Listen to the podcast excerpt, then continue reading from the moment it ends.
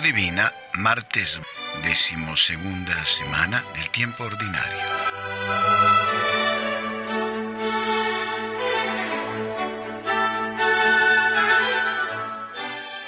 Oración inicial. Concédenos vivir siempre, Señor, en el amor y respeto a tu santo nombre, porque jamás dejas de dirigir a quienes estableces en el sólido fundamento de tu amor. Por Cristo nuestro Señor. Amén.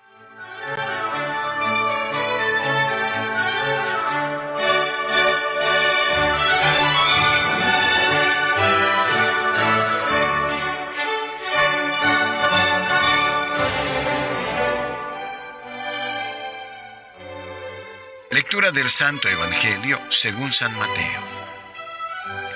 No deis a los perros lo que es santo, ni echéis vuestras perlas delante de los puercos, no sea que las pisoteen con sus patas y después, volviéndose, os despedacen. Por tanto, todo cuanto queráis que os hagan los hombres, hacédselo también vosotros a ellos, porque esta es la ley y los profetas.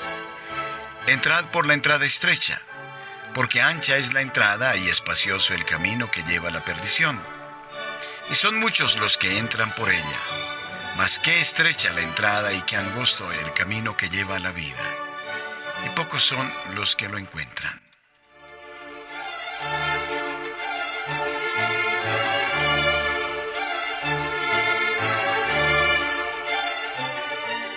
Reflexión. Discernimiento y prudencia al ofrecer las cosas de valor. En sus relaciones con los demás, Jesús pone en guardia ante algunas actitudes peligrosas. Lo primero es no juzgar. Se trata de una verdadera prohibición, no juzguéis, acción que evita todo desprecio o condena de los otros. El juicio último es competencia exclusiva de Dios. Nuestros parámetros y criterios son relativos están condicionados por nuestra subjetividad. Toda condenación de los demás se vuelve también condenación de sí mismo, por cuanto nos pone bajo el juicio de Dios y se autoexcluye del perdón.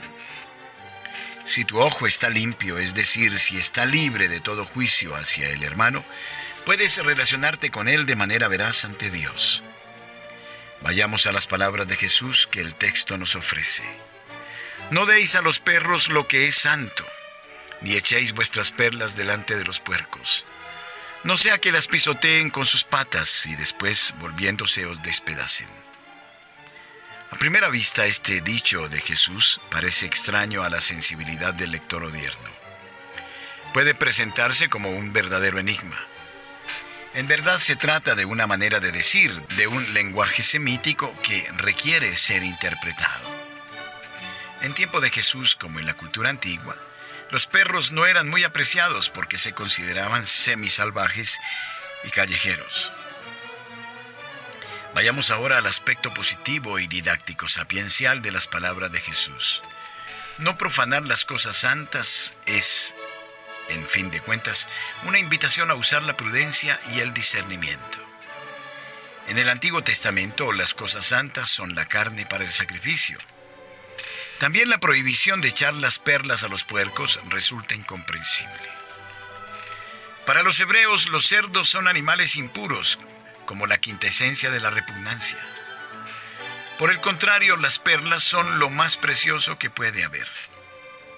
La advertencia de Jesús se refiere a aquel que sacia a los perros callejeros con la carne consagrada y destinada al sacrificio. Tal comportamiento resulta malvado y con frecuencia imprudente pues normalmente a los perros no se les daba de comer y movidos por su hambre insaciable podían retroceder y asaltar a sus bienhechores. A nivel metafórico, las perlas indicarían las enseñanzas de los sabios y las interpretaciones de la Torah. En el Evangelio de Mateo la perla es imagen del reino de Dios. La interpretación que hace el evangelista al poner esta advertencia de Jesús es principalmente teológica. Seguramente la interpretación que nos parecerá más acorde con el texto es la lectura eclesial de la palabra de Jesús. Una advertencia a los misioneros cristianos de no predicar el Evangelio a cualquiera.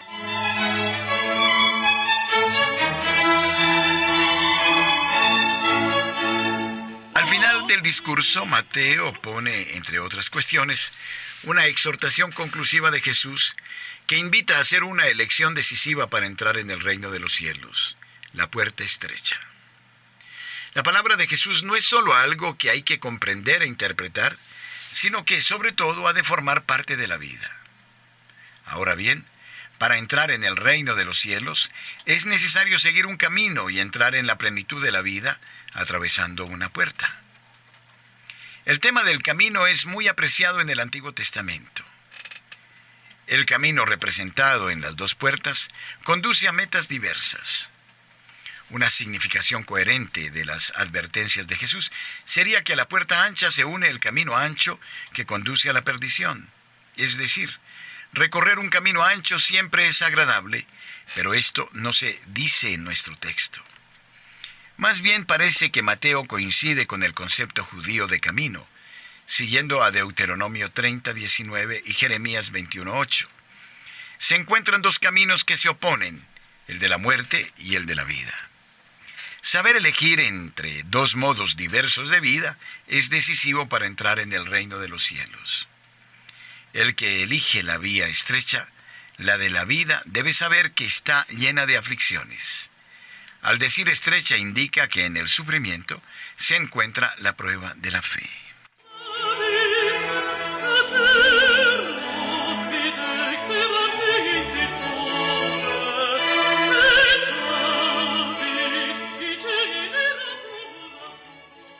Reflexión personal.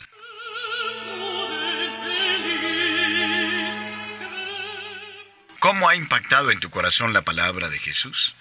La escuchas para vivir bajo la mirada del Padre y para cambiar personalmente y en tus relaciones con los hermanos?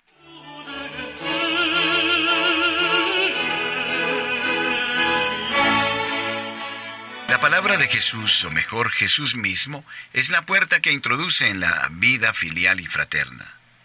Te dejas guiar y atraer por la vía estrecha y exigente del Evangelio sigues más bien la vía ancha y fácil que consiste en hacer lo que a uno le place o lo que conduce a satisfacer los propios deseos y que pasa por alto las necesidades de los demás?